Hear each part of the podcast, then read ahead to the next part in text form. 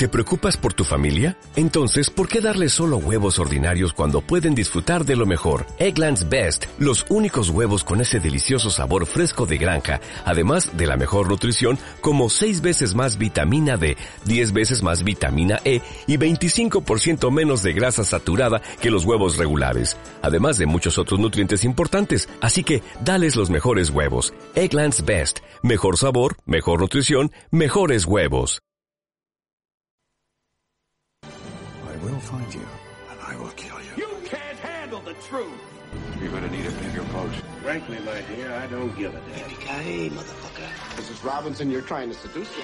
Here we go. Hola, muy buenas tardes. Ya por fin jueves de palomitas. David, ¿cómo estás? Buenas tardes, Juan Carlos. Pues muy bien. Pues me da mucho gusto. El día de hoy tenemos un programa bastante bueno, un poco más relax, ¿no? De los otros que hemos hecho. Sí. Así que bueno, hablaremos de, de Stephen King, de sus adaptaciones en el, en el cine y en, bueno, en series también. Y vamos a hablar un poco de qué es lo que más nos gusta y, en fin, un poco de trivia de Stephen King, Eso ¿no? es, también recalcar que vamos a hablar de las adaptaciones al cine de Stephen King, porque al final, eh, al- hablo al menos hablo por mí, no sé tú, pero eh, he leído muy poco Stephen King, no soy un experto. No, yo- Eh, entonces vamos a hablar un poco de eh, las adaptaciones de sus obras más famosas. Perfecto, pues este, pues empecemos.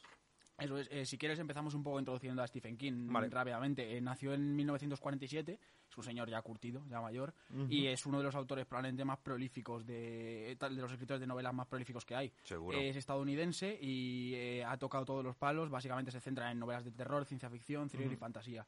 Y ha escrito unos 60, unas 60 novelas publicadas, siete libros de no ficción y además tiene más de 200 Toma. relatos y novelas cortas. Sí, yo he escuchado, bueno, eh, a George Martin, el, el escritor de, De Game of Thrones. de Game of Thrones, que siempre le, bueno, que le pregunta a Stephen King cómo es capaz de escribir tanto. Y este, o sea, sobre todo de cómo es capaz de escribir tanto libro, porque es súper difícil concluir una historia. Totalmente. Qué cosa que no, no ha podido acabar el hombre con, Sí, sí, con Game of. Thrones. Creo que sigue ahí pendiente el último libro. Y bueno, es una persona que, que hay que admirar mucho. Eh, he estado leyendo que igual no tuvo una infancia fácil. Ujú. Y tampoco eh, al principio, cuando empezó a trabajar, muy- fue rechazado por muchísimas imprentas. Eh, de hecho, estuvo que trabajar en una lavandería un rato antes de poder destacar, digamos, como escritor. Ujú. Y bueno, eh, pues la, la- la ha pasado... Se hizo a sí mismo. Sí, exactamente, Totalmente. literal. Y sí, de hecho hay una frase muy famosa, una cita del propio Stephen King que se repite en todas las entrevistas que he podido leer que le hacen, que básicamente es, eh, he escrito más libros de los que he leído en toda mi vida. Sí, que creo es. que deja bastante entrever que, su, que vive por y para los libros. Exactamente.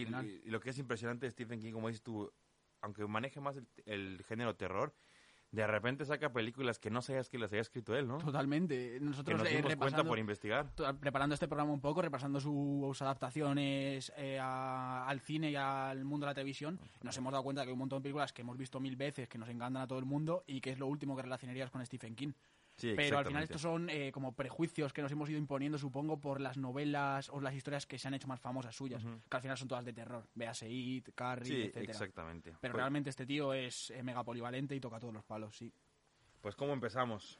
Pues eh, vamos a ir haciendo un repaso de sus películas eh, con más repercusión. Eso es. Y eh, como evidentemente tampoco tenemos todo el tiempo del mundo, eh, tenemos otros quehaceres, aparte de estar viendo películas todo el día, no hemos podido ver toda su filmografía. Ah, sí, entonces ¿tienes- nos iremos parando. ¿Tienes algo más que hacer? Bueno, realmente no, No, ¿verdad? pero a- a la gente se lo cree. Eso es. Eh, nos iremos parando en las que hemos visto, en las que tenemos algo que aportar. Así que, eh, pues comenzamos. La primera película que se adaptó al cine de Stephen King es Carrie, película que se ha convertido en película de culto absoluta. Sí, sí, sí.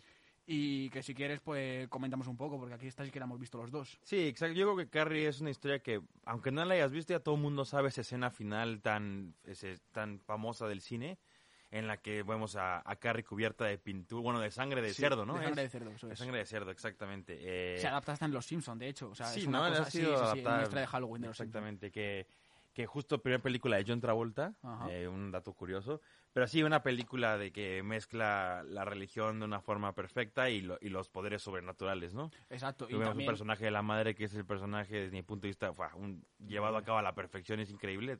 O sea, la odias, no no el quiera punto, hacer, pero está bueno, Muy bien es- conseguido el personaje. me encanta esa relación madre-hija. Y como telón de fondo está un poco eso, el fanatismo religioso que tú has dicho, de una madre que, que ha educado a su hija pues totalmente en un fanatismo religioso, eh, lo que conlleva pues que su educación sexual, su, su moralidad, su todo está mermada, no es la educación de una niña normal porque ha crecido pues Sí, porque aparte, dices. aunque sea película de los 70 ya estaba más modernizado ese Sí, concepto, en verdad, entonces sí. ya se ve antiguo en la parte esta religiosa. Totalmente. Y también como telón un poco de fondo, pues eh, los, estos abusos que eh, estos bullies, estos niños que abusan de los claro. más débiles en el colegio y lo que lo que lleva a una persona, el típico caso de americano loco que Un caso es Columbine. buleado en esta, un caso Columbine, literalmente. Y, y claro, y la repercusión que tiene esto en la psique de la niña, que está totalmente vapuleada por sus compañeras.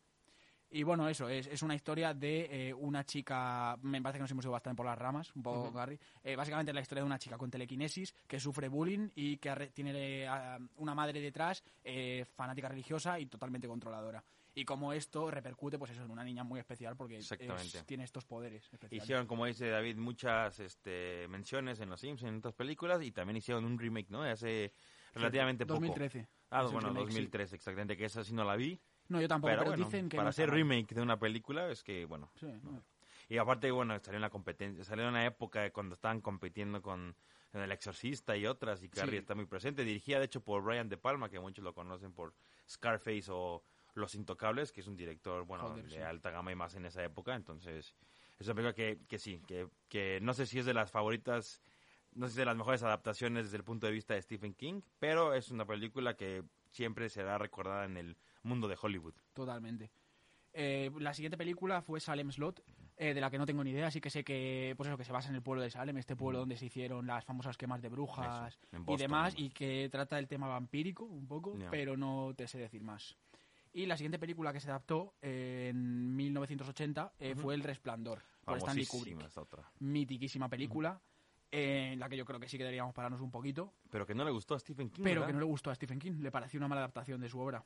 Ya, es lo que También- estábamos comentando, ¿no? Que, este- que el resplandor te da una sensación de que no le acabas de entender cuando la ves, Sí. porque sale al final lo del cuadro. Entonces, digo que también como espectador no te importa si no entiendes ese final.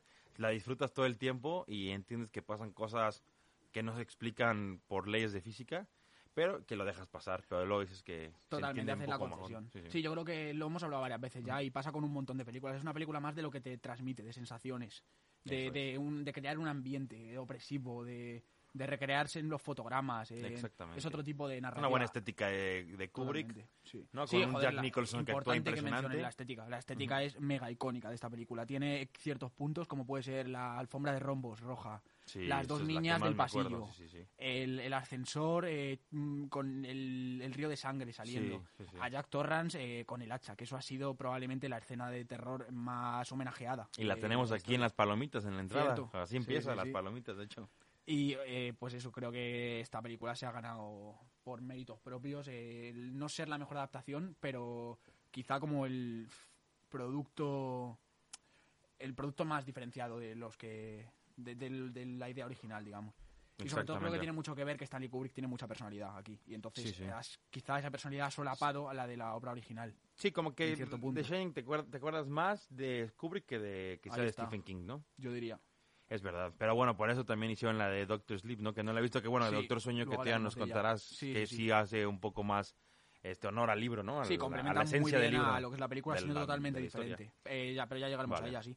Y El Resplandor, además, a mí me gusta mucho, eh, pero esto yo ya no sé hasta qué punto es también, tiene algo que ver eh, Stanley Kubrick o es todo de Stephen King, es todo lo que subyace.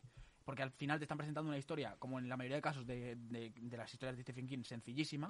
Aquí en este caso es un hotel embrujado, un señor poseído por las entidades de este hotel, eh, todo en un clima muy opresivo y tal. Pero realmente, entre pequeñas frases, conversaciones entre personajes, miradas y tal, te está contando eh, el fracaso realmente de un escritor que ya no, no encuentra su musa, que no sabe cómo seguir creando, los abusos por pa- paternales de un padre hacia su familia, eh, el, el volcarse en la bebida de alguien fracasado. Sí. Y te está contando un montón de cosas realmente eh, que subyacen ahí. Y eso me gusta mucho de esta película. De hecho, esta película es probablemente mi película de terror favorita. Sí, yo también creo que es una Sí, película que va a pasar por, por, la, por los años y va a seguir causándote esta tensión y este suspenso que no hace... Que a lo mejor sí, es verdad que a lo mejor si ves Carrie, a lo mejor ya no te da este esta sensación de miedo como puede ser el Shining, porque creo que ya pasó muchos años, entonces a lo mejor después de haber visto tantas películas del género ya te puedes hasta hacer un poco cómico. Sí, eso es verdad, que no, no creo que haya envejecido. Sí, exactamente. O sea, no es- envejece. se mantiene Shining perfecta. Y también tienen que mucho que ver los actores. Sí, Sobre sí, todo sí. eh, Jack, Jack Nicholson, Nicholson, que joder, es que. Jack Nicholson se merece el cielo. O sea, Sí. ese señor lo que haga lo La verdad es convierte que en ese hombre, digo, no sé cómo está ahora, creo que sí, es muy mal con Alzheimer, pero bueno. Supongo que ahora mismo no está en su mejor momento, Ya. pero ya lo ha dado todo, ya no le podemos pedir más. Exactamente. y bueno, y luego, ¿qué sigue después del Shining? Eh, luego vinieron con Creepshow, que es, por lo visto, no- yo no la he visto, es una novela muy famosa de Stephen King que se va- son como varios relatos cortos. Digamos que es como una especie, creo que aquí se tradujo como el guardián de la cripta, no lo tengo claro. Es una especie, pues eso, de una- un bicho que, una especie de zombie que protege Sí. una cripta, como que te introduce la película y digamos que él actúa de narrador de cinco historias truculentas que vienen después. Vale, sin vale. más. Que creo que sí que es una película muy famosa. Después tenemos Cujo. La del no perro. Sé si sabes algo de esta película. Yo Bueno, no, sí, conozco poco porque igual, este, cuando la quería ver estaba muy pequeña y nunca me dejaron, pero igual que es un, no sé, es un perro rabioso o algo, o que de ser algún perro tan, este, familiar, me parece, al final se vuelve que no. Pero igual, poco- me falta ver esta, estas películas de... Tiene pinta un poco el, el perro de los Baskerville, no sé si conoces esa historia, Me suena novela mucho. mítica. De, Me suena de los a todos nos han hecho estudiarla en el colegio. Ya. Pues básicamente un perro que se vuelve loco y como todo esto gira en que al final lo tienen que matar. Eh, ¿Y es triste esa historia o no? No recuerdo, si te digo la Me verdad. estoy confundiendo entonces historia. No, Pero bueno, eh, la siguiente película fue La Zona Muerta, por la que me parece que vamos a pasar también rápidamente. Sí, ni idea.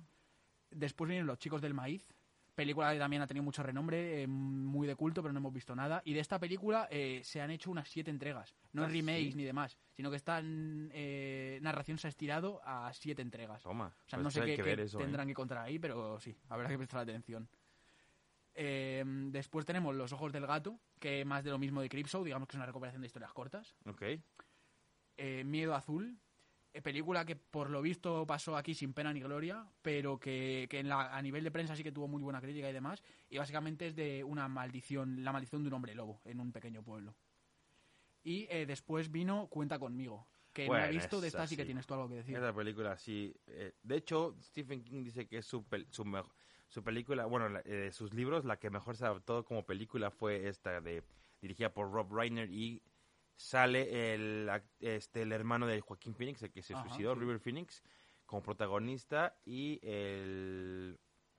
Al que después sale en Star Trek, se me olvida el nombre, que también sale en Big Bang Theory muchas veces. Mm, Pero bueno, esta película, decirte. Stand By Me, narra muchos acontecimientos de la infancia de Stephen King. Stephen King le tocó ver, vivir como su mejor amigo lo mató un tren, Joder. cosa que una escena muy similar en Stand By Me pasa. Igual, este, este, esta historia a mí lo que me gusta es mucho cómo pasa, que lo hemos hablado muchas veces, ese traspaso de ser niño a ser, no adulto, pero a ser adolescente, en el que quieres seguir viendo cosas de niños, sigues discutiendo con tus amigos de cosas de niños, como la famosa discusión de Superman contra, contra Super Ratón, de que quién Sí. ganaría en una pelea, pero después pasan a hablar de mujeres y de cosas que se están descubriendo como adultos. Entonces eh, narra la historia de, de amistad, más que cualquier cosa. Son cuatro amigos que quieren ir a, a encontrar el, el- Porque salen las noticias, oye, hay un, hay un niño desaparecido. Entonces estos cuatro de- emprenden una aventura para encontrar ese cuerpo y ser famosos, su idea. Este, pero durante todo este trayecto este, se dan cuenta de muchas cosas que no sabían porque eran niños. Pero está muy bien narrada, esto está narrado en primera persona, del niño siendo grande, de adulto, como cuenta la historia de sus amigos. Pero yo es una película que recomiendo mucho, tiene un soundtrack increíble, es de los mejores soundtracks que he visto en una película. También sale Kiefer Sutherland, el que lo conocen por 24, eh, el, el de, mm, bueno, sale como, bueno, ha hecho varias películas, pero más famoso por su personaje Jack Bauer en 24. Y bueno, sin contar más a la historia, eh, es eso, es, una, es un trayecto de cómo son niños, se convierten en adultos, pero tienen que pasar por muchas... Es el clásico eh, travesía del héroe. El viaje del héroe. El viaje típico, del sí. héroe. Pero Por bueno. lo que dices, eh, me doy cuenta que Stephen King como que tiene mucho eh, ese run run detrás de querer contarte lo que tú has dicho, el paso de, de la infancia a la vida adulta. Lo hace también con Sí, It. Con It, es verdad. Digamos, sí, lo hace también ahí muy remarcado, luego también hablaremos de ella. Exactamente. Y, y esto es como un poco el precursor de, no sé si fue antes realmente o después, pero me suena un poco como al precursor de todas estas películas tipo Los Goonies y estas películas de grupos de niños. No, yo creo que Stand By Me fue después de Goonies. ¿eh? Goonies son 80, sí está, no sé. Bueno, no es a ver, cierto, no es cierto. Evidentemente no. entiendo que Stand By Me es antes, es verdad. No sé de qué año Y es. en, en cualquier caso entiendo que Stand By Me estaría escrita antes de... Ah, de bueno, claro, la el- película. sí, De exactamente. todas formas, Stand By Me tiene que ser eh, del 80 y pico en adelante, por todo el resto de películas que han ido hacia detrás. Estamos 86, viendo sí, sí, sí. cronológicamente, así que... 86 y, y los Goonies son de esa época. Bueno, sí, 85, ya, ya aproximadamente. habían hecho de Goonies. Sí, sí, Entonces, sí. pero bueno, este, claro, es un poco de este rollo. Como pues pinta interesante. Es una película que yo tenía en la mira desde hace tiempo que veré más temprano que tarde. ¿Algo más? No, no, no, nada más. Eh, siguiente película, La rebelión de las máquinas. Eh, no sé nada de esta película. No. Eh, aparentemente, eh, mu- mucha de la cartelería de las películas adaptadas de Stephen King parecen películas malas de serie B. No lo digo por nada. Esta, es, cartel de esta película básicamente es una especie de camión con cara monstruoso chungo, reventando todo lo que tiene por en Sí, medio. parece más de Robert Rodríguez que... Totalmente, sí, sí, sí. Parece de San Raimi o algo Sí, de esto, sí. Eh, Bueno, bueno, la siguiente película, Cementerio de Animales. De la Esa he que- escuchado muchas cosas de esa. Eh, sí, eh, yo he visto el remake del 2018, Pero es serie. puede ser, no es película. Ah, ok. ok. Es ¿No sacaron una serie de eso? Es, es una película, al menos el remake, esta película no la he visto, es una película muy genérica de zombies, en la que una Pero familia... zombies animales. No, no tan Ah. así. Es una película de... El nombre tiene un porqué. De hecho, de todas maneras, creo que la traducción aquí ha sido mala. Porque es cementerio de mascotas, me parece, o algo así, en cualquier caso. Ah, ya, ya. Pero, Sí, sí, sí. bueno, la cosa es que una familia se muda a una casa en- que se ha construido relativamente hace poco y la casa se ha construido sobre un cementerio indio. Eh, Este Mm. cementerio indio tiene una especie de maldición en la que es una película muy sencilla realmente, en la que todo lo que es enterrado en este cementerio resucita. Y digamos pues Mm. que un poco en base a eso va la película. Se desarrolla como una peli de zombie genérica, pero pero al menos el remake sí que tiene ahí un, un Porque rollete. acuerdo que el, el remake, el, el avance sí se veía interesante. O sea, esta sí, no, imagen no, está, que está chulo. El- Se ve, se ve bien. Y, y según va acercándose el final de la película se pone muy truculenta también. Pero, pero ya te digo, a mí se me hace una peli relativamente genérica de zombies. Como puede haber mil más, la verdad. Eh, no sé decirte Siguiente. la original tampoco.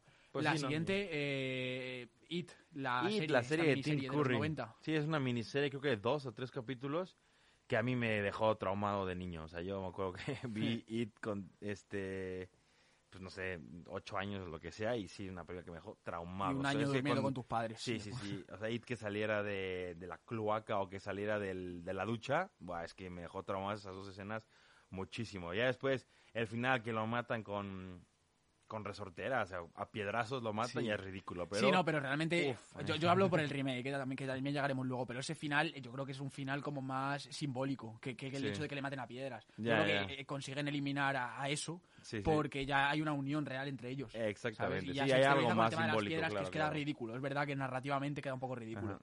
Sí, pero es algo que de los pocos libros que he leído, uno ha sido It. Y bueno, sí es una sí ha cambiado, sí ha cambiado mucho este la serie o la película contra el libro porque tienen que adaptarlo a un público adolescente, entonces bueno, obviamente le quitan escenas mucho más violentas, este, entonces entiendo por qué lo hacen.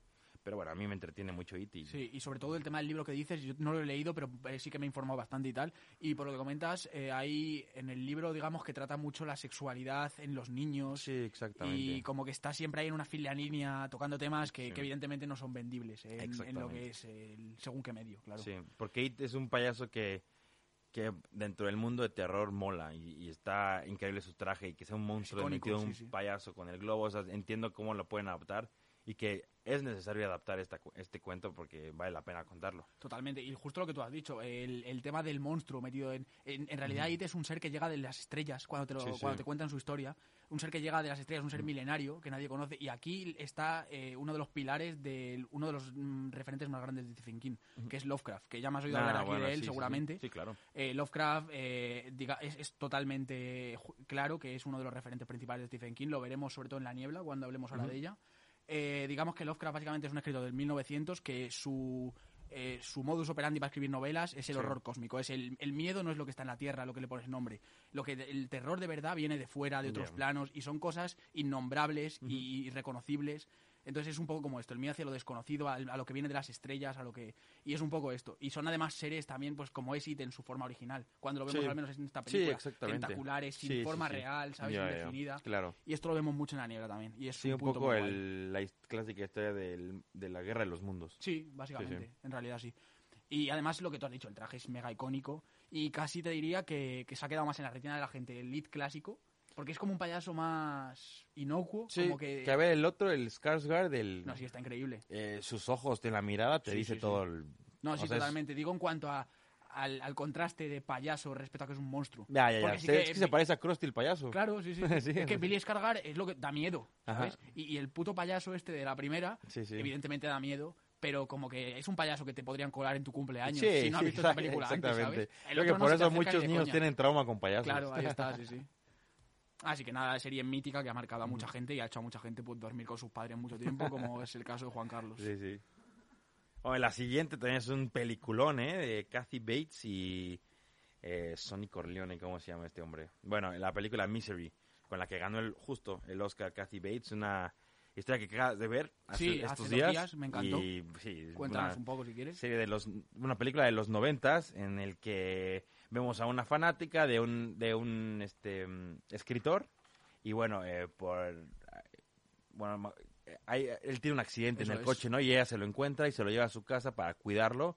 Este, parece que es una historia normal, ¿no? Lo empieza a cuidar, pero de repente se da cuenta este hombre que es que no es que se lo esté cuidando, es que lo tiene este en- lo tiene secuestrado porque ella quiere que siente que ya perdió su toque como escritor, como novelista, entonces lo quiere ahí para que escriba una novela digna para ella. Y, y bueno, pasan millones de cosas. Una escena mítica, cómo le rompe la pierna para que no pueda salir Joder, de, sí, del secuestro. Este, bueno, y al final un poco final Hollywood, ¿no? Eh, final feliz, digamos. Sí, sí, como muchas ¿No? de las películas, o bueno, al menos sí las películas, no sé, las novelas, eh, terminan bien.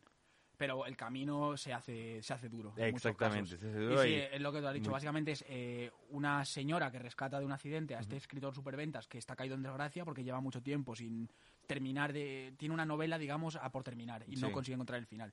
Entonces este señor tiene por costumbre, siempre que termina, siempre que se queda atascado con una novela, irse a una casa rural en particular que él tiene, pasar unos días allí y terminarla. Y en este proceso, pues tiene un accidente, le rescata a esta señora, lo que tú has dicho, todo normal. Eh, y esta señora, claro, en un punto en el que está cuidando tal, le empieza a contar su historia, le dice que es su fan número uno, ha leído todas sus historias, que conoce al personaje de este autor que se llama Misery, Sí, como la película. Sí, sí, que, o hasta sea, el ella lo conoce mejor que a él. Exacto, literalmente, sí.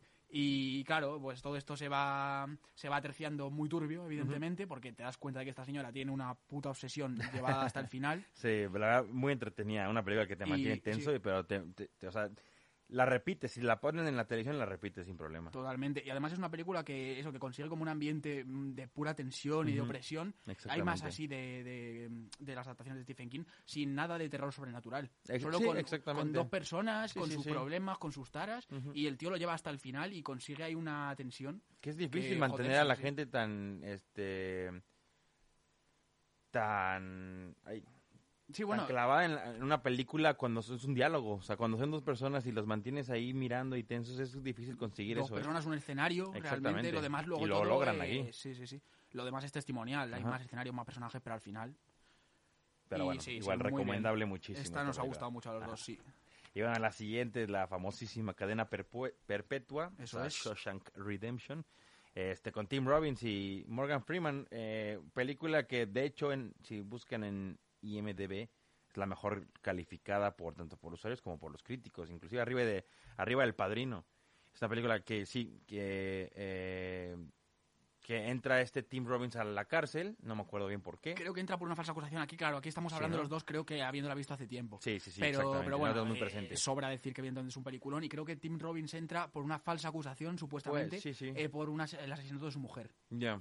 Entonces como que todo está predispuesto para que cuando entre no le vaya a gustar a nadie, este Exact- señor. Exactamente, sí. Y bueno, como que va haciendo migas con Morgan Freeman, Ajá. por lo que recuerdo que digamos que es como el capo de la prisión en Sí, cuanto sí, a que sí. el que lo consigue todo de la forma más rápida, conoce a todo el mundo. Ujú. Y es una historia, yo por lo que me transmite, una historia de desarrollo de personajes, de cómo este señor que no, que no es- está en un sitio en el que no debería Ajá. y en el que no se siente a gusto en que sabe demo- desenvolverse, pues cómo se va haciendo hasta realmente ser el, el fucker de allí. Sí, El- a- a- el que- sí, aparte en esta película me recuerda mucho no tanto a Tim Robbins ni a Morgan Freeman, sino al viejo que ya acaba su tiempo en la cárcel y ya por fin es libre, estuvo no sé cuántos años y ya entra, o sea, llega al mundo real, pero claro, este lo único que sabe él es trabajar en la en la prisión de bibliotecario, o sea, nada más de guardar los libros y ese, ese era ya su safe zone, esa era su forma de ser feliz.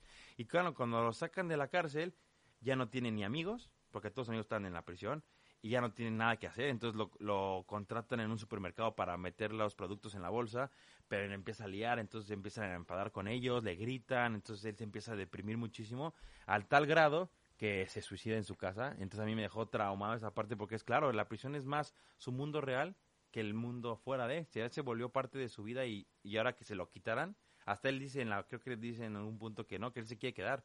Y le dice, no, no, no, tú ya eres libre, vete. Sí, sí, no, no recuerdo muy bien, pero justo es lo que tú dices, es un concepto increíble el estar toda la vida esperando algo y darte cuenta que al final es eso de tu rutina, eh, eh, de tu maldición, tu rutina, ¿sabes? Digamos. Sí. Sí, sí, es una peli muy interesante. Igual la peli con eh, más con los pies en la tierra de las que se han adaptado de Stephen King. Sí, eso sí. En cuanto a eso, la más película eh, de presidiarios, de desarrollo de personaje, cero terror sobrenatural.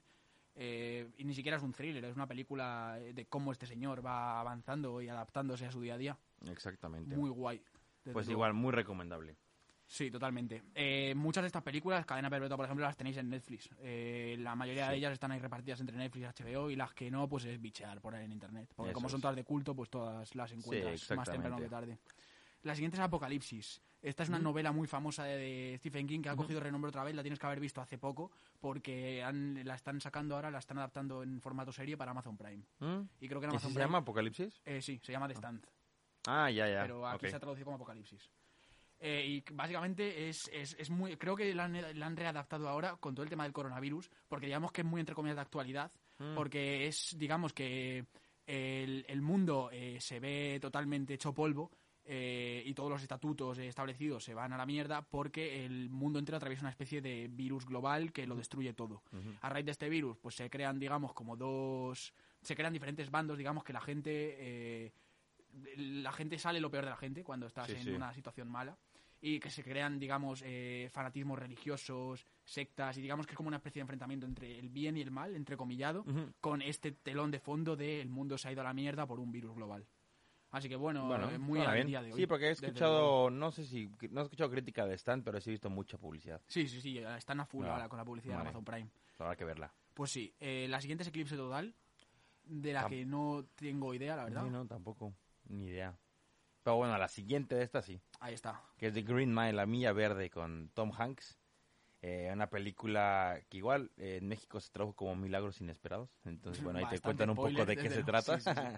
Pero bueno, eso, eh, es eh, una... mm, Están como, no sé, ¿qué, qué año será? ¿Estos principio de 1900? o qué Sí, es? o no sé. los años 20, una cosa así, Sí, no, no creo que más. Exactamente, y es una, pues casi, casi calabozo, es una prisión de Estados Unidos de estas épocas en la que, bueno, haya muerte por silla eléctrica, entonces eh, empieza la escena eh, con este actor que no me acuerdo cómo se llama, que ya murió, pero bueno, este actor que lo acusan por haber matado a unas niñas, este, entonces lo llevan al, a la prisión, pero él, bueno, siempre dijo que fue inocente y tal, pero se des- descubre Tom Hanks que tiene poderes, ¿no? Que tiene este que que curó, revivió un ratón, empieza así como todos se quedan viendo y a, a Tom Hanks le, le lo curó de piedras en el riñón, creo que estaba sufriendo.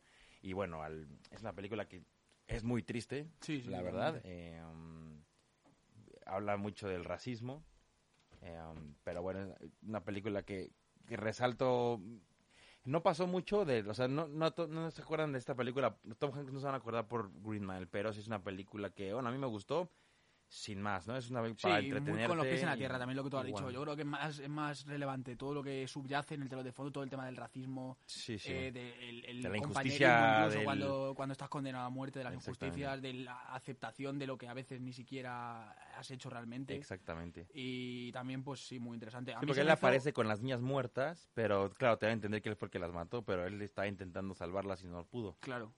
Y a mí también, eh, o sea, bueno, a mí realmente se me hizo un poco larga. Igual eso es lo que me ha lastrado la, la concepción final que tengo de esta peli. No sé, se me hacen, creo que eran tres horas y pico. Eh, sí, creo que sí es muy larga. se me hacen como Sí, muy estirado muchas. Pero igual pasa un poco lo de. Shawshank en el sentido que dentro de la prisión ya se vuelven como una familia. Sí, sí. Entonces ya se vuelven una amigos hermandad. y, ajá, exacto, hay una hermandad ahí extraña entre...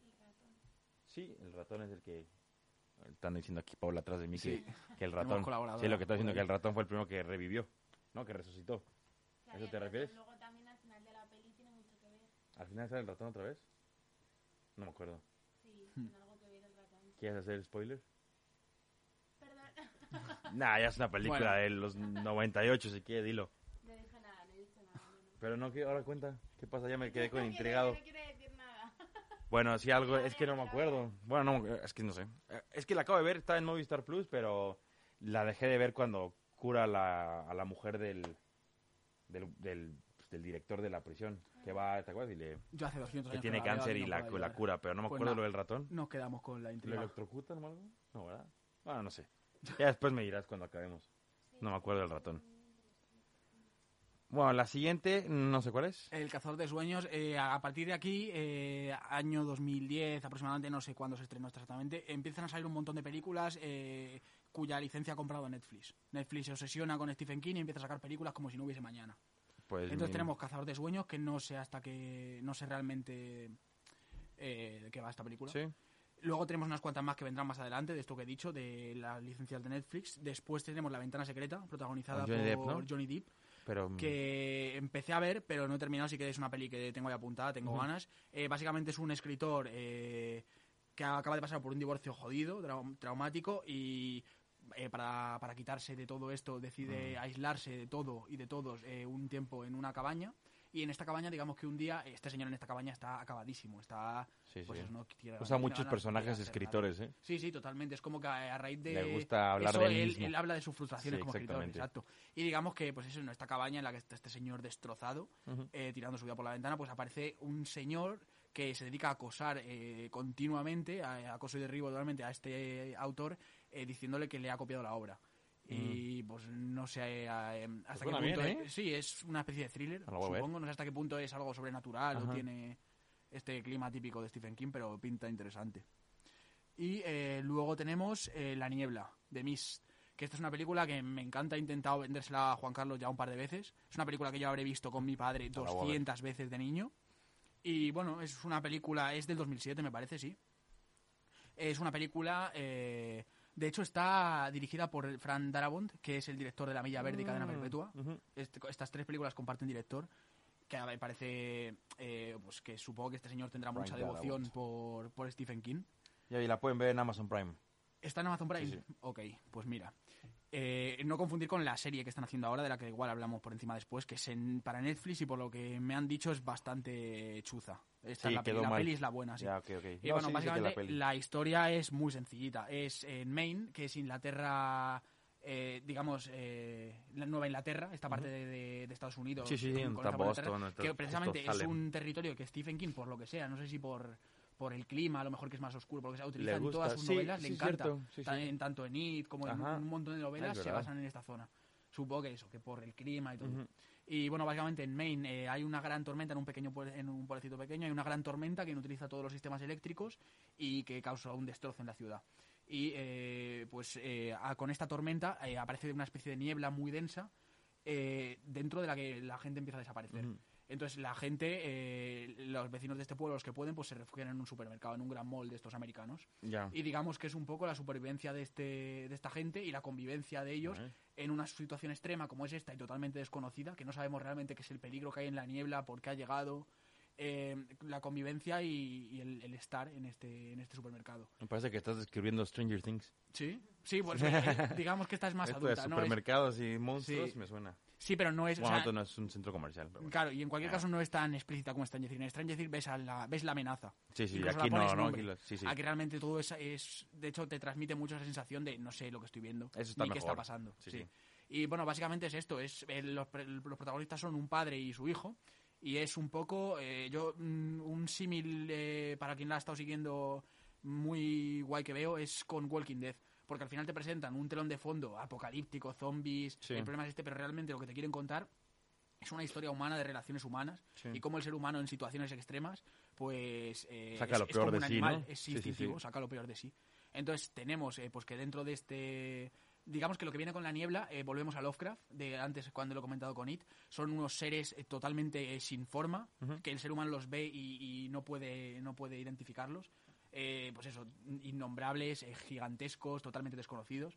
Y, y básicamente, pues eso, ante la apariencia de estos seres y esta niebla, se genera tanto fanatismo religioso como de gente que cree que, que ha llegado el, Dios o El Mesías. o sí, algo de las estrellas Va, y, un Sí. poco así todo. ¿Y quién dices que sale? Eh, pues el protagonista es el. Joder, el que hace de, de Clark Kent en Smallville. Este chico. Ah, de Clark Kent en Smallville. Ah, ya, Tom... Es un Tom... no recuerdo el nombre, pero juraría que el protagonista Vale, es ese. vale. Y Pues sí. no, no Me sé la ahora- vendiste, vamos a ver, no sé ahora decirte eh, más autores y demás. Pero bueno, básicamente es esto.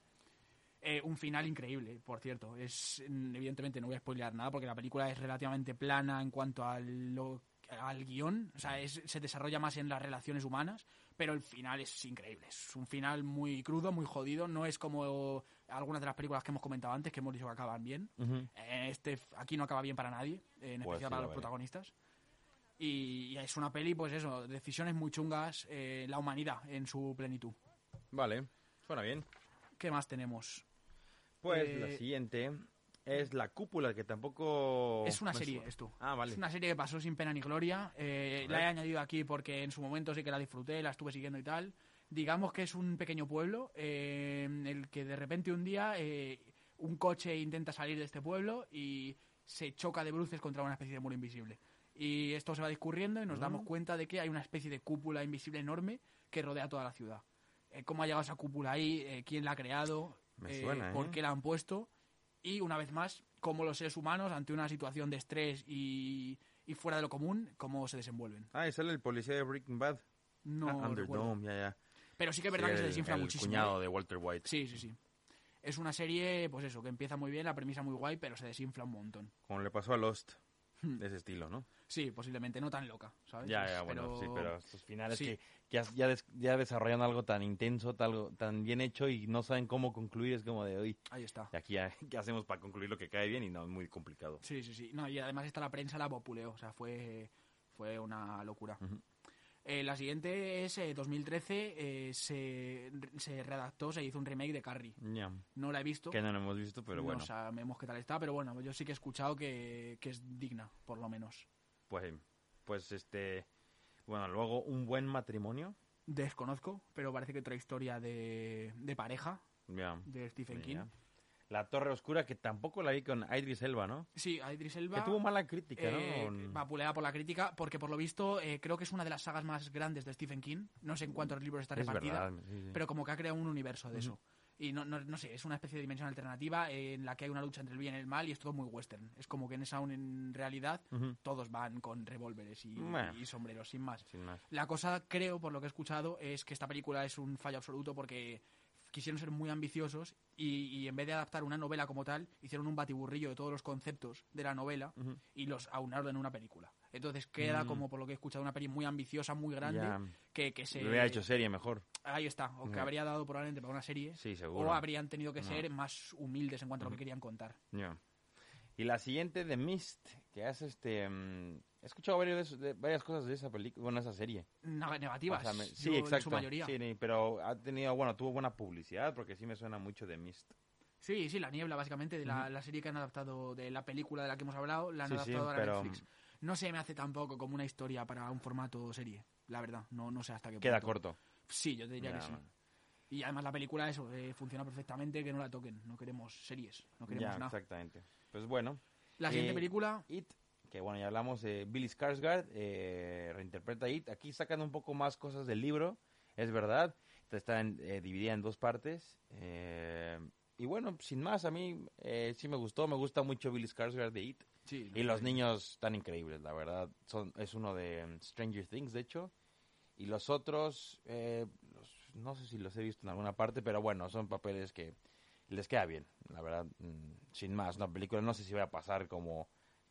yo, yo me voy a acordar más por It la serie que por esta, pero bueno. Sí, pero esto... Una adaptación bien jugada, bien, bien hecho. Sí, y esto sí que es generacional, yo creo. Tú que has crecido con el Elite clásico, Sí, eh, has- es el que has tenido en tus pesadillas, pero los niños que hayan crecido con el Billy Scargar este, con Sí, la caracterización que tiene, eh, Lo hace no- muy bien. Da, da mucho miedo el señor. Y una Y- publicidad muy buena. Yo me acuerdo de los trailers y los avances, se veía muy bien It. Lo que pasa que no creo que, que cierre del todo bien. O sea, me parece que la segunda película, a mí gustándome, es bastante más floja que la primera. Creo que Sí, ahí sí, tiene que ver mucho Sí, ya El, que el, el hecho de que los niños han crecido y ese, te- ese rollo del, del terror infantil, de que los niños no son nada frente al miedo que se están enfrentando, pues ya se pierde en la segunda. Exactamente. Pero bien, sin más. Eh, la siguiente película es el juego de Geralt. Que, Que la acabas de ver, ¿no? No la he visto, el juego de Geralt. La vi Sí, sí, eh, antes de ayer, sí, eso es. Y me pareció un peliculón, la verdad. Peli muy de tapadillo de Stephen King, bueno, de, de una novela de Stephen King. La novela básicamente es eh, un monólogo interno de una chica atada a una cama, sin más, es un personaje, literalmente. Nuestra compañera Paula la ha visto, dice. Eh, ¿Quieres ¿tú qué comentar algo? Paula? No quiero comentar nada. ¿Te gustó Review no? rápida. La verdad que no mucho. No la acabaste de ver. No, no la acabé. Vale, has, eh, comentado la viste al final. y Dijiste a la no- mitad, no. No, es muy extraña, muy... No. Vale, eh, aclarar que nuestra compañera Paula pues tiene un criterio así un poco. Eh, Eh, bueno.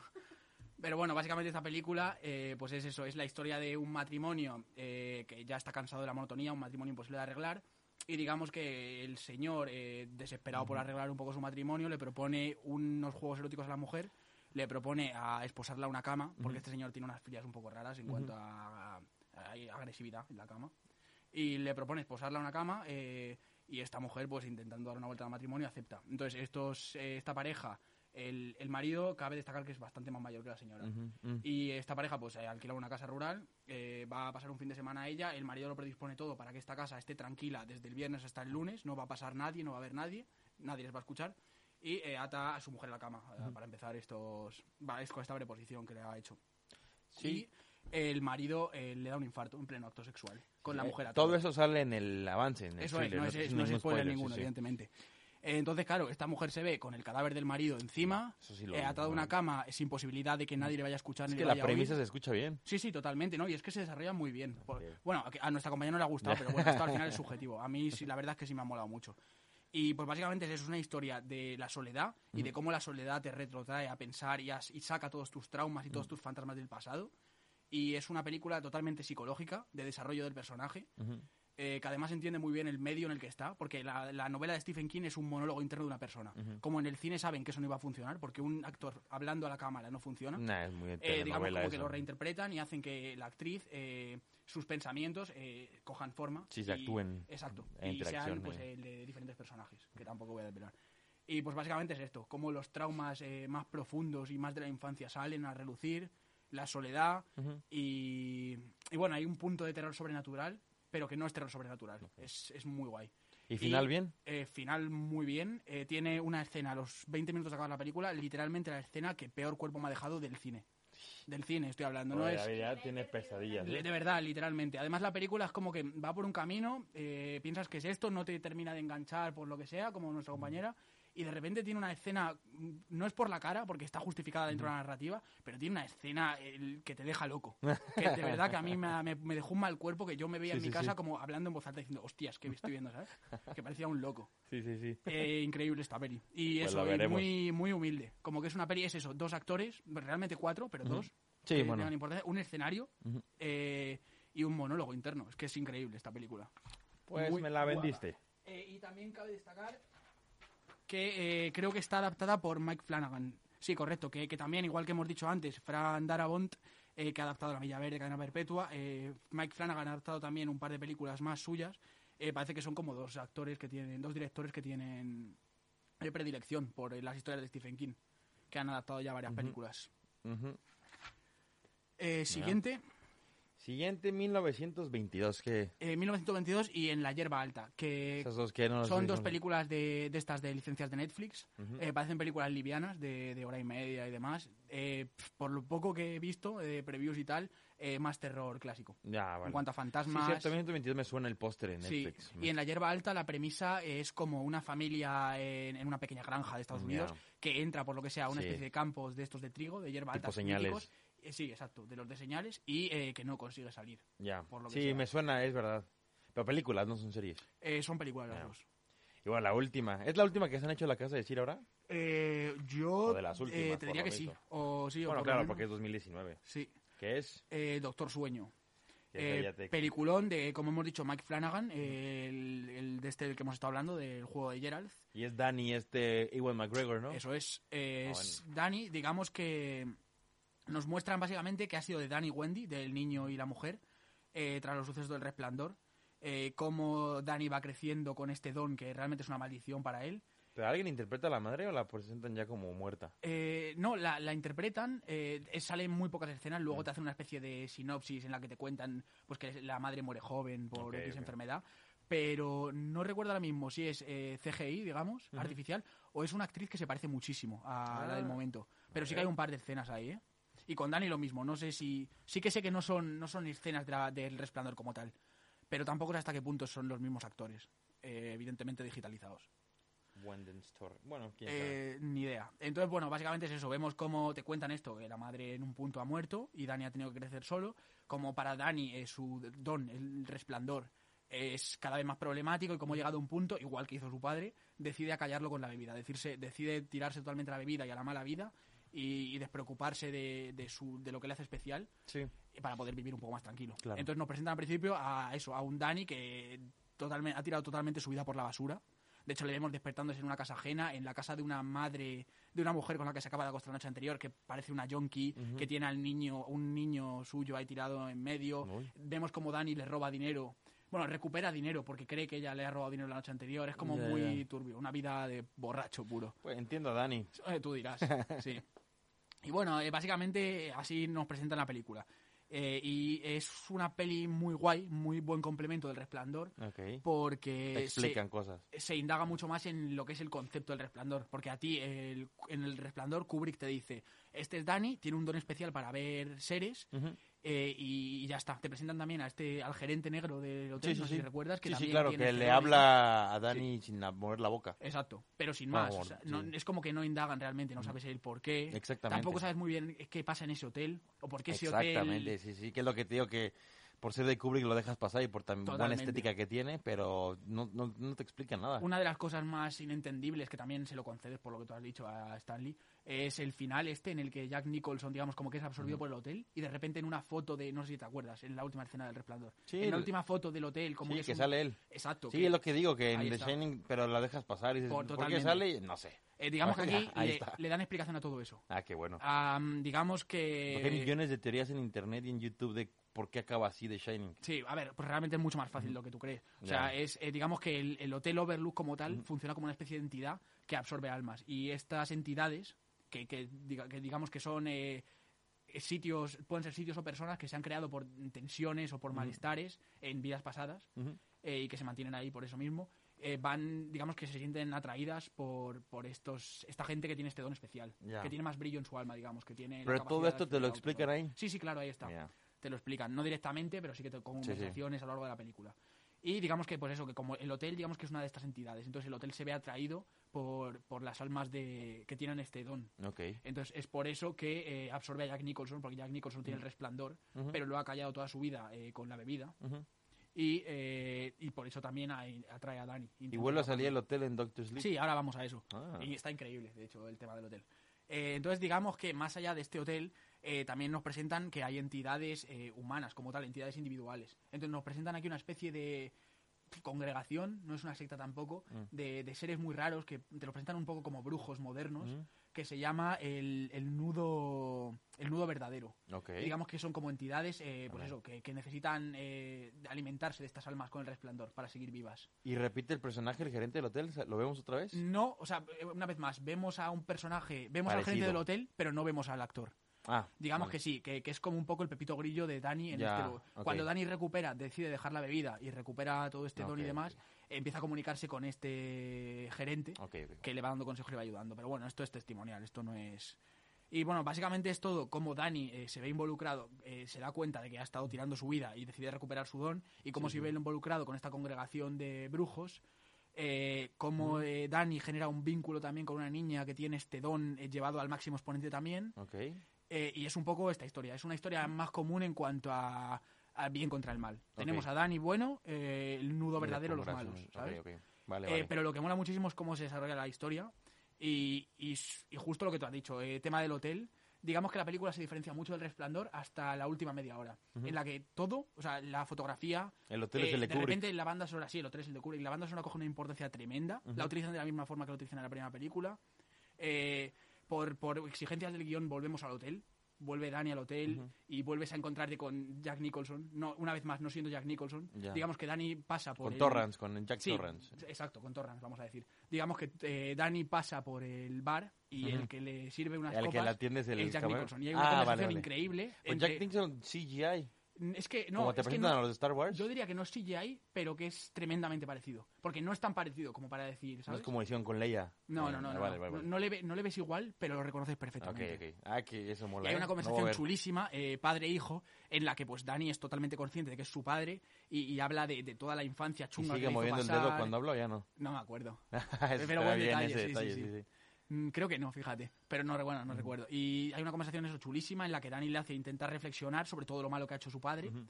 y, eh, pero el padre realmente es como que ya ha trascendido, ya es parte del hotel y el padre es un camarero. El padre no. Sí, sí. Él es un camarero, te voy a servir un whisky. Sin más, es nada, está ¿eh? increíble. Y a las gemelas las volvemos Eh, a ver. Exacto, en este Bien. paso por el hotel, eh, ahí. Mike Flanagan hace un repaso por toda la iconografía de Stanley sí. Kubrick. Vemos, eh, la, además con ¿El todos triciclo faltó? Vemos el triciclo, Ah, vemos a las niñas, vemos el río de sangre, vemos a la vieja desnuda Ok. del ah, baño. sí, cierto. Ah, sí, cierto. Es sobre- so- y encima todo Es con una revisión de actual. Quiero decir, si la vieja daba miedo entonces, Está peor. Pss, imagínate. Nada, y está increíble. Vemos eh, la escena mítica de. Bueno, todo esto quiero decir, con la narrativa de lo que te quieren contar ahora. No es una Sí. escena calcada. Pero vemos otra vez el- esta sala de la máquina de escribir con las escaleras. Sí. Eh, Dani, hacha en mano. Es un montón de homenajes, pero Sí, no. sale en el póster él en la puerta asomándose, ¿no? Como No, pero no, además lo bonito es que no es por el hecho de, de homenajear y punto. Está todo dentro de la narrativa. Sí, porque y- la novela es real y sí cuenta Ahí está, la novela claro. De hecho, sí. O sea, Stephen King eh, concibe El Resplandor como una novela de dos partes. Sí, sí. Lo que pasa es que nos brinca mucho a los que eh, quizás las hemos visto porque de tono son totalmente diferentes. Mm, claro. Pero esta sí que te la tienes que ver, Jaycee. Y bueno, te la recomiendo a todo el mundo que se ha visto El Y, Resplandor conclu- y concluye bien. Y, concluye muy bien, sí. No, no es un final tampoco impresionante, creo que Pues el tampoco camino- tan abierto como Shining, No, no, que no, te es un- quedas como... "Buah, ¿qué Es pasa?". un final cerrado, exacto.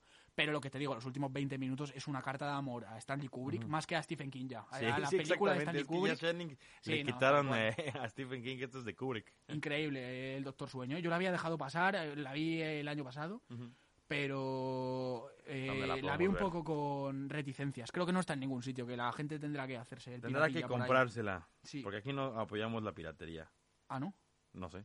Vale. bueno, no está por 10 euros y no en, en YouTube. Y bueno, también eh, destacar que el Mike Flanagan eh, parece que se volcó muchísimo en la película. Aparte de ser el director, estuvo metidísimo en tema de montaje, de caracterización, de todo. Eh, y creo que se nota que el resultado pf, es una de estas películas que dices, vale, eh, me han contado lo que quería contarme el director. No Sí. se han perdido ahí en florituras ni en nada. ¿Ya hay buenos sustos aquí? Eh, joder, sí, hay un par de sustos. Al principio de la película, digamos que hay, un- hay una escena chulísima en la que te cuentan eh, cómo Dani de pequeño, una vez ya salien- habiendo salido de la experiencia de la primera película, como de pequeño, eh, antes de decir, vale, voy a pasar del resplandor y voy a tirarme a la bebida, pues antes de eso pasa por un proceso como de, eh, vale, voy a echarle huevos y voy a, voy a controlar este don que tengo. Entonces digamos como que eh, eh, los, los seres del Overlook, per- cuando ya su madre y Dani se han ido del hotel, los seres les persiguen. Digamos que el alma de Dani ya es como una luciérnaga para esos. Sí, sí. Es como una luz para esos seres que digamos que son luciérnagas. Entonces digamos que se los lleva a casa a estos seres. Entonces hay una escena en la que vemos a vemos a la vieja del baño en el baño de Dani. Como Dani se acerca al baño, de repente se abre la cortina y es la misma escena de la viejita. Entonces vemos como que esto es una escena repetida en la infancia de Dani, que Dani lo vive muchas veces y vive con miedo y no quiere acercarse al baño. Ok. Hay una escena en particular en la que Dani dice, vale, se acabó. Entonces Dani va decidido, muy pequeño eso, un- de, con la edad del resplandor, un par de sí, años sí. después, supongo. Dani dice hasta aquí. Y Dani va hacia el baño, decidido. eh, con- vemos como la vieja, como siempre ha estado haciendo hasta ahora, eh, va a abrir la cortina y sale a por él. Y como Dani va al baño, con la vieja ya de pie en, en la bañera, eh, cierra la puerta y se queda con ella un rato. Bah. Y digamos que es como la, la escena Sí, que sí, sí. narrativamente utiliza el director para decirte, vale, Dani se ha enfrentado a esto y lo ha superado. Ujú. Luego Wow. vemos que, bueno, después Bien, no le ¿eh? sale tan bien y el tío se tira al alcohol. Pero, pero bueno, es Sí, muy guay. A mí me ha encantado. ¿eh? Esta Pues sí que la recomiendo. Pues la veremos. Bueno, bueno, eh, esto ha sido un poco ha estado intensa la charla de Stephen King. Sí, sí, sí, eh, para los que yo, yo me quedo. Este, bueno, voy a ver Doctor Sleep definitivamente. El juego de Gerald puede ser que me anime y The Mist que me recomendó David, pero bueno, yo me quedo con Stand by Me, la clásica de Shawshank Redemption, Carrie, las que hablamos, estas son y Misery que tienen Sí, que ver. eh, total. las otras que habíamos mencionado, que son un poco más de zombies, un poco más de terror ahí extremo, no sé, las veremos. Pero eh, sí hay muy buenas adaptaciones de Stephen Sí, y yo de estas que has comentado tú tengo bastante ganas de cuenta conmigo, de Sí. Stand By Me. Esa. Porque pff, historia diferente de Stephen King. Literal, yo creo que nada más diferente de todas estas. Bueno, te parece porque al fin y al cabo es un escritor narrando su, su infancia. Pero sí cambia un poco más contra las otras. Pues ahí está todo. Eh, si quieres, bueno, ¿tienes alguna, has visto algo esta semana que te haya llamado la atención? Eh, no, me estoy viendo WandaVision los viernes, que está muy bien. Sí, estamos ahí los dos. Este, muy interesante esta serie. Pero, eh, sin más, no, no, no, no, de la semana pasada ya hablamos un poco de las noticias que, que, que resaltaron, sobre todo la interpretación de Ana de Armas en Sí, eh, Marilyn Monroe exacto. y Kristen Stewart como de Lady D, ¿no? Ahí Que son está. como lo- las más prometedoras. Pero bueno, sé que anunciaron a los nominados de los, de los Globos de Oro, pero no vi, la verdad. Mm, Eh, yo sí ya que- sacaron la lista de los nominados. Ahora que lo dices, sí, sé que es, lo único que he escuchado es que de Mandalorian optaba unos cuantos de Globos de Mm, Oro por mejor mm. serie dramática o algo así, ¿Ah, cosa sí? que no termino de Eh. ubicar. Bueno, Pero, pero sí, tampoco estoy muy al día con lo que ha pasado esta semana, si te digo la verdad. sí, que- y también, bueno, Gambit, esta de Netflix, se va a llevar mucho. Bueno, Sí, está muy, está muy bien posicionada. Sí, sí, sí, sí. Y los Esa y Bridgerton también, Bridgerton, sí. ¿Pero está nominada en algo? De más vistas. De la serie, eh, la miniserie más vista de, to- de la historia de Netflix. Ah, ¿qué es miniserie? Sí. Ah, ya no son es- ocho capítulos. Ah, ok. Sí, pero van a hacer la segunda temporada, pero ahora solo hay uno. Vale. Ah, miniserie con a trampa. Y a Stranger Things. Joder, que no es tontería. Sí, sí, sí. Pues bien, y mola también ver que se están dando cuenta de que lo que funciona son series cortas. Sí, yo prefiero. Tanto también. por eso, como Yo porque prefiero. optan más a premios, como porque te cuentan una historia eh, Sí, centrada. exactamente. O sea, porque que está- porque luego, cuando ves una película, te quedas con ganas de más. Pero luego es Sí. una serie de más de 10 capítulos y ya quieres que se pare. Totalmente. Como pasó con Walking Dead. Entonces, como ya deténganse, por favor. Si hubieran hecho Walking Dead miniserie, hubiera sido la mejor. Sí, una de las lacras Claro. de, de las ¿No? series modernas es que el hecho de estirarlas a siete temporadas, qué necesidad. Exactamente. Si al final puedes contar lo mismo Exactamente. de forma más contenida. Sí, sí. Pero bueno, ahí está. Eh, estrenos de la semana. eh, me parece ¿Qué que hay muy poca cosa. Que, que hayamos visto así por encima eh, La pintura del ladrón. Ujú. eh, película que desconozco. El, digamos que la trama genérica es son unos cuadros que son robados de un museo por un grupo de ladrones Ujú. y como esta pintora eh, entra en contacto de alguna forma con estos ladrones y establece una especie de relación con ellos. Bueno. Sin más. Película curiosa. Y luego también eh, estrenan o reestrenan El Chico. Ah, The que- Kid. Sí, no sé Ah, si no. esta tú la has visto, tú eres más de cine Yo, clásico. la de demás. Chaplin, sí, sí, la Sí. vi en clases de cine. Ah, me No sabía qué le iban a hacer. ¿Pero la Pues- rehacen en cine mudo? No, no. Con un niño de- hablando. O sea, cosa que ya no tiene sentido, ¿no? Porque Sí, Charles ¿no? Chaplin, digamos que su valor era el cine mudo. Sí, sí, sí, exactamente. Bueno, pues ahí está. Pues sí, es un remake de esta película de 1921. Pues bueno. Ah, bueno, lo que sí vi es una película de Netflix, creo que es india, se llama White Tiger. Ah, sí, me dijiste. Este, eh, está bien, digo, al final cae un poco de mi gracia, pero empieza muy bien porque es justo, eh, habla de que cada generación nace un tigre blanco, refiriéndose a una persona que destaca de la pobreza de la India y se vuelve, como destaca y, y crece y se, se vuelve pues, autosuficiente, digamos, se vuelve eh, poderoso. Y está bien porque te pintan a la India este, la faceta más pobre y la parte más fea como la parte este, de más eh, lujos y de una vida que es demasiado contraste con Total. en un país tercermundista, que me relaciona mucho porque México es muy del estilo. De un lado ves el barrio más rico y a la derecha está el más pobre. Y aquí te pintan a la India, que aparte es multireligioso, tiene la parte del- de los hindús, de eh, los cristianos y los musulmanes y cómo estas tres religiones tienen que convivir en el mismo lugar. Entonces te presentan una, una parte de este socioeconómica eh, muy interesante que, que- se, que se tiene que analizar y que se tiene que aprender que existe esto. ¿Y como película? Eh, ¿Te funcionó? Como, como película al final cae un poco, eh, no está tan, al- empieza muy bien, ya después cae. Este, pero bueno. Sí, porque por el concepto a mí me la vendes. Sí, sí, el- es que vale la pena nada más para que veas cómo se vive el día a día en la- India. Ajá. Pero sí, como al final cae un poco de... No sé, se vuelve muy fácil el final. Ya.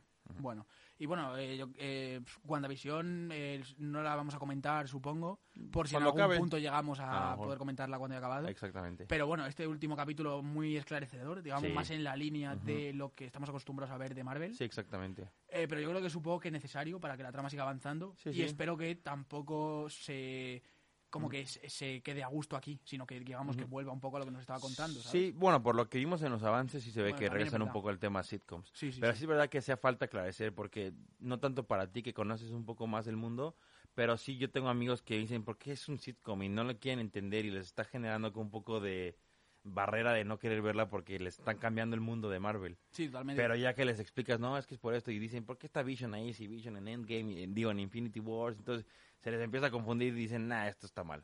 Sí, Pero sí ya que es que, verdad se lo que- explicas, es como, ah, Al final vale. esto es para un público masivo, entonces tienes que dárselo masticado. sí sí. Exactamente. Así que sí, me parece un movimiento lógico y un Ujú. comercial correcto.